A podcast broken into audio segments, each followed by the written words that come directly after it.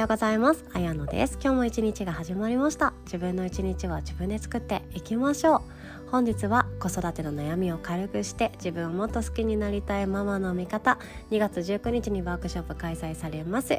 サニーコーチングビレッジのさとみんさんの提供でお送りさせていただきます。さとみんさんありがとうございます。応援しております。で本日は日曜日ということで手相のお話をシェアさせていただきます。で今日はですね手相の中でもどんな内容にしようかな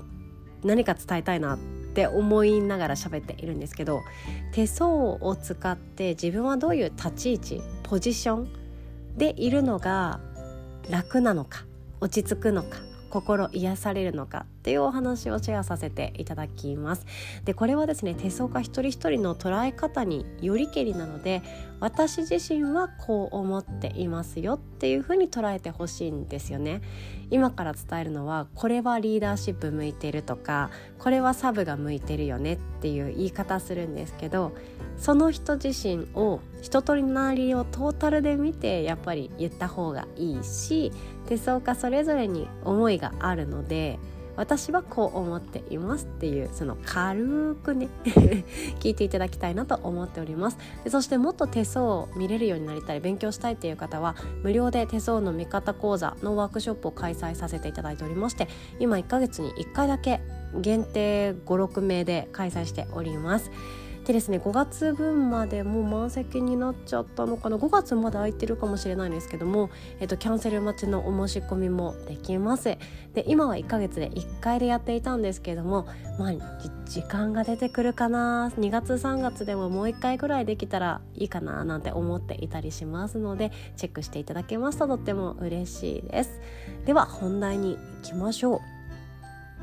自分のポジション。まあポジションっていうといろんな立ち位置というかまああると思うんですよねリーダーシップを取りたいのかそれとも自分はリーダーっていう役割をやらなきゃいけない会社とかでやらなきゃいけないけど実際ちょっと合っていない気がするっていうこともあったりすると思うんですよね。あとフリーで働いて大丈夫私みたいなことってあったりすると思うんですけど手相って意外といろんなところまで見えちゃいます。でまず生命線からいきましょう。生命線って親指の付け根を半円描くようにグーンって丸く下に降りていくものが生命線で留年を取っていくと開運が分かっていきます。いつ結婚するよねとかいつ妊娠するよねっていうのは分かります。でこの張り出し具合を見ていくんですね。張り出し具合っていうとぐーんと大きく半円を描いているのかそれともまあ親指と人差し指の付け根のところから生命線って出始めてるんですけどそれがそのまんま張り出さずに下に向かってシュンってカーブを描いて落ちていくのかこれは人それぞれ全然違います。ちなみに私はすぐ下に落ちていくタイプで私みたいなタイプの方はですねエコなんですね。体力があまりある方じゃない。バイタリティありそうで実はないよね。疲れやすいよね。とかストレス抱えやすいよね。っていう方が多いんですね。で私はめっちゃ張り出してそうみたいな感じでよく言われるんですけど全然違ってかなりエコです。どちらかというとたくさんの人を巻き込んでいろんなものを動かしていくとかたくさんの人たちと一緒に何かをやっていくそのための自分がリーダーになる自分のいろんなもの時間とかを犠牲にしていくっていうのは私はおすすめしないなーなんて思っていたりするんですよね。でそしてその逆張り出している生命線のタイプの方はエネルギッシュな方めちゃくちゃ多いんですよ。体力があるとか体を使うのが大好き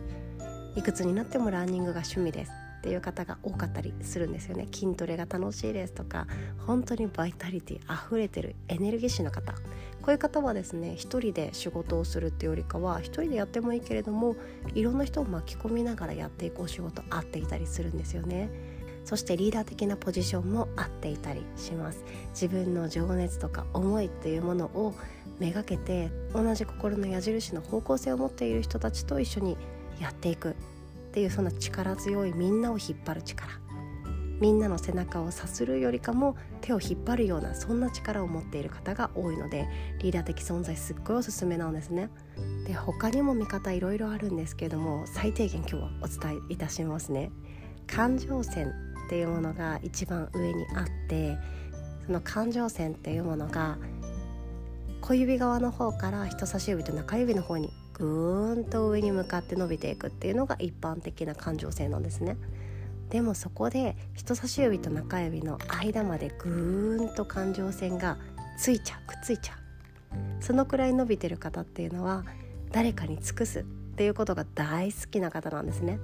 なので専業主婦をされていても家族のために何かをやりたいっていう方が多いですし会社でお仕事をしていても周りの人のために自分が何かをする。っていうことができちゃいます。ただすごい本当にあの天使みたいっていうか何かねもう仏じゃないけれどもみんなのために何かがやりたいという方ですのでいいように使われてしまうっていうのは危険なんですね。ですので私って今いいように使われていないかなっていうのを定期的にチェックしてほしいなって思います。会社でお仕事をされてらっしゃってこんな風に自分が尽くし線が出てる方がいらっしゃったらもしかしたら「なんで私だけ毎回残業頼まれるの?」とか「なんで私だけいつもこういう仕事任されるんだろう?」っていう風に嘆きたくなる方がいらっしゃるかもしれないんですよねそういう時は自分が何でもかんでも周りのために尽くしているその姿を見て周りの人たちはあの人ならきっとやってくれるそんな風に思ってしまうこともあるかもしれないんですよねで他にもですね知能線というところを見ていくとまたこれは仕事のスキルだったり自分がどう他人と付き合っていくかというところも見えたりします。で今日はですねここはちょっと飛ばしまして運命線いきましょう。運命線の出てくる場所。これ次第で自分がどう頑張っていくかどんなポジションが落ち着くかっていうのも分かったりします。まっすぐ真ん中から登って真ん中に終わっていく。そんなどっしり真ん中をズドーンって突き抜けるような力強い運命線持ってる方意外といらっしゃるんですよね。そういう方は人生のキーワードが全て自分です。自分でこれを学んだから何かができるようになった。いろんな大変なことがあったけど自分の声をちゃんと聞いて解決できた。こんな具合に自分がキーワードになってくるので周りの人に頼るっていうのが意外と苦手な方が多いんですよね。でこうやって自分っていうものがキーワードになってくる方は自分だけで解決できる仕事って意外と楽にできちゃったりします。誰かから委託されたものを自分で一人でやり遂げるとかホームページ制作だったり何か自分で作品を作るとかその一人でやる仕事っていうのは結構向いてたりします。っていうのも誰かに頼るのが苦手な方がめちゃくちゃ多いんですよね。だからこそ自分一人で完結する仕事をやっちゃうっていうのは居心地がいいかもしれないです。ただ個人的にはその自分でどうにかできる。自分で解決してきた。だからこれからもそうやっていきたいって思ってる方については自分の試練だと思って自分の新しいキーワードが今目の前にやってきてるって思って誰かに頼る勇気それを持っていくっていうのも面白いと思うのでもう一人だけで仕事をするっていうのは本当おすすめしないです。でそして運命線の出方が小指側の方からぐーんと登っていくような方。こんな方は他人運がめちゃくちゃあるんですよね。もしかしたら恋愛とかお仕事っていうのも友達の紹介からもらった方がいらっしゃるんじゃないかなって思うんですよね。友達から紹介された人と結婚したとかあとは友達から紹介されたお仕事が転職だったとかめちゃくちゃ楽しいパーティーに呼ばれてそこで出会った人とすっごい長続きしているとかそんな感じで友達周りの人から縁をもらいやすい方が多いです。でこういう方はもうご想像通り人の輪の中で仕事をする。もしくは個人としてお仕事をしてもいいけど必ず孤独にならない。これがポイントですね。そしてすぐ頼る。これができない。じゃあ自分で解決するんじゃなくて、ま、周りにいるその道のプロの人に案件をお願いしちゃう外注しちゃう。そんなやり方ができる環境を整えておくっていうのがキーワードになっていきます。ですので孤独で戦うっていうのはこういう運命線が小指の方から登ってきてる人は結構デメリットが大きいので自分で頼ってばっかでダメな人間かと思ったけど逆に頼っちゃえばいいのか。っていう考え方で割り切って周りに人を置いておくっていうのはいいですね。でこういう方もある意味リーダーシップとって OK なんですよ。ムードメーカーだったり人員を配置する時それが適材適所にできたりする。周りの人のことをよく知っていたりもするのでそういうことができたりします。運命線が外から登っていく方はどちらかというとどれだけ自分が才能を持ってるかとかどれだけ自分が実力を持ってるかよりもどんだけ最強の仲間を集められるかとかどんな風にみんなで作戦を練っていけるかっていう風にチーム戦が得意になっていきますのでワンピースのルフィみたいな感じですよね。気がついたら仲間がどんどん集まっていっちゃう。でその道のプロもちゃんといる。っていう感じで楽しく後悔ができていくと思いますので一人でやらないようにっていうのがポイントになっていきます。でほんと他にも見るとこたくさんあるんですけれどもそう負けず嫌いですよねとかペアでやるのがいいですよねとかいろんなことも見れたりします。で特に知能線っていうのは悩みがちな人は特に知能線っていうのが長くなっちゃうんですよね。考え事する限り長くなっちゃうのでこういう方はやっぱり行動力のある方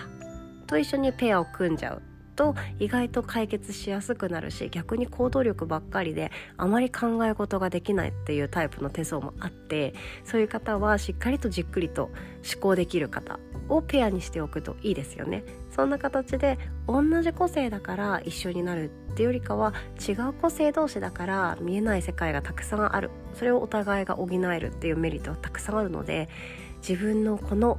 短所あるけど何かやりたいなって思う方は自分の求めるパーツそれを持ってる人と一緒にタッグを組んでいくとうまくいきますよね私も毎回そうです自分のできないところ自分で補うっていう勇気ないんですよもう努力がもうある意味苦手でございます